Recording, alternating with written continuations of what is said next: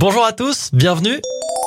On commence ce journal des bonnes nouvelles avec un exploit médical. Pour la deuxième fois en France, une greffe d'utérus a été réalisée avec succès après une première greffe réussie en mars 2019 sur une patiente qui attend aujourd'hui son second enfant.